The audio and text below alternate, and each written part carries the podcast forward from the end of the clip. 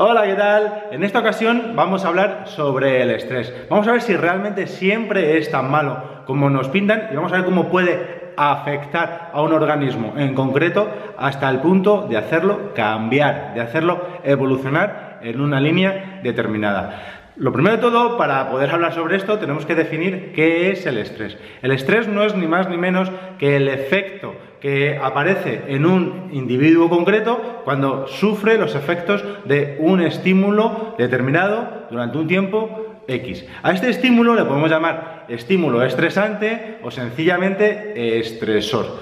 Este estímulo puede ser de dos formas en función de cuál es la intensidad y de durante cuánto tiempo aparece.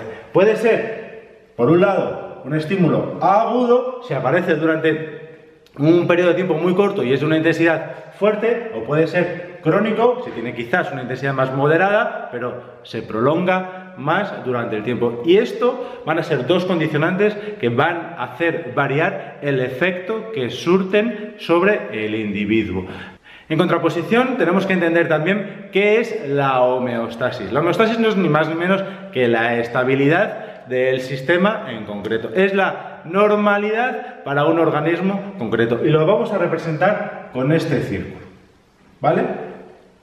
Y lo vamos a poner con aquí una H de homeostasis. Tenemos que entender que esto es cuando todo está en calma, todo está perfecto. Pero dentro de esa calma, ese organismo, ese sistema va a aceptar ciertas variaciones, ciertas fluctuaciones y no van a ser dañinas para el sistema, no lo van a romper, no lo van a fracturar, siempre y cuando se respete este segundo círculo. Siempre que no salga de ese aura, todo va a estar bien. Ahora bien, ¿qué es lo que ocurre cuando aparece un elemento estresante X en un momento concreto?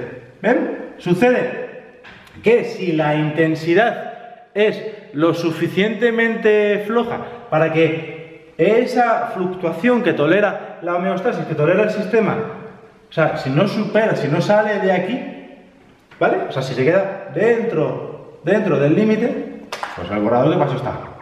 Si se queda dentro de este límite, el sistema lo va a absorber lo va a aceptar. Y no solo eso, sino que para evitar que le afecte en el futuro, va a tener lo que se conoce como supercompensación. Se va a adaptar a ello. Y lo que antes era así, va a pasar a adquirir esta forma. Va a mutar, va a evolucionar para que cuando ese estresor vuelva a aparecer, ya esté dentro de la normalidad. En cambio, si el estresor supera el límite que hayamos marcado antes, aquí aquí va a ocurrir un problema, va a ocurrir un error, va a haber un fallo.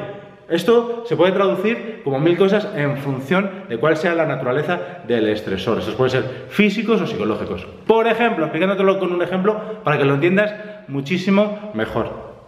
Quizás tú seas una persona sedentaria, una persona que normalmente no hace ejercicio. Y si un día te vas a correr durante, qué sé yo, 40 minutos, al día siguiente vas a tener muchas agujetas, ¿verdad? Prácticamente no te vas a poder mover. ¿Por qué ocurre eso? Porque has superado el límite que tu sistema permite. Y eso ha producido que los músculos protestan generando esas agujetas. En cambio, si en vez de esos 40 minutos hubieras corrido 20, por ejemplo, hubieras estado aquí dentro.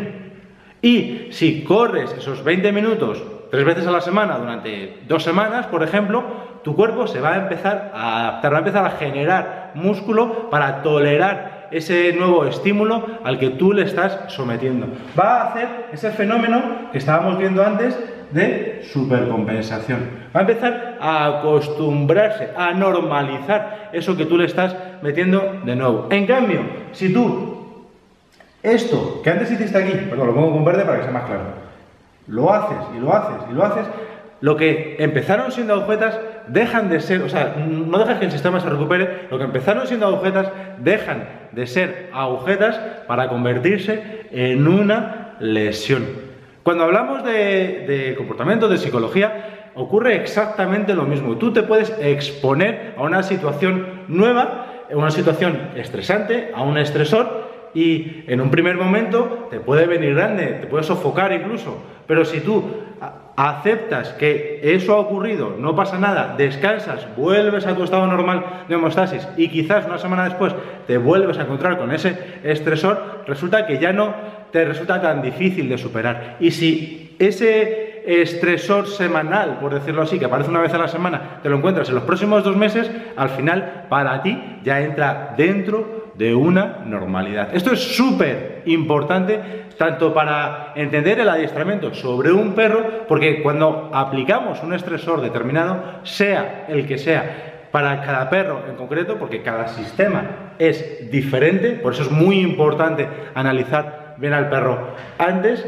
resulta que es probable que el perro en un momento dado se sienta incómodo, pero si no superamos este límite, si no superamos este límite, es posible que si lo hacemos, vuelvo a decir, de la forma adecuada y sin exponer al perro demasiado tiempo a ese estresor para no convertirlo en algo crónico, que, lo cual aumenta la intensidad, como es normal, resulta que permitimos que el perro lo acepte y lo tolere como algo normal. Fíjate qué importante es esto cuando hablamos de problemas de comportamiento, cuando hablamos de construir un ejercicio nuevo que quizás sea un poco complicado. O sea, es tan importante el exponer al perro a ese estímulo que quizás sea un poco complicado para él en un momento dado, como permitirle después reposar, descansar, volver a su homeostasis, volver a su normalidad para después volverle a aplicar ese estímulo y que poco a poco lo vaya normalizando. Y, muy importante, entender cuál es la intensidad que debe tener ese estresor que nosotros estamos utilizando. Porque si es demasiado alto, superamos esta barrera y entonces producimos un daño.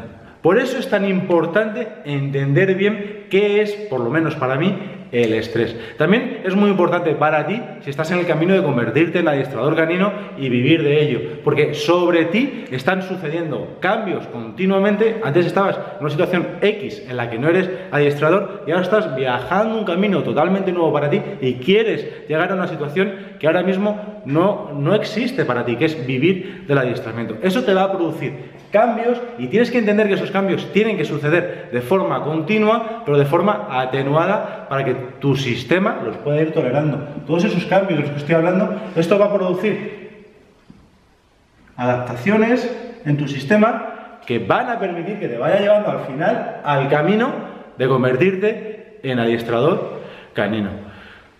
Mucha cera hoy, ¿verdad? Este contenido es espesito.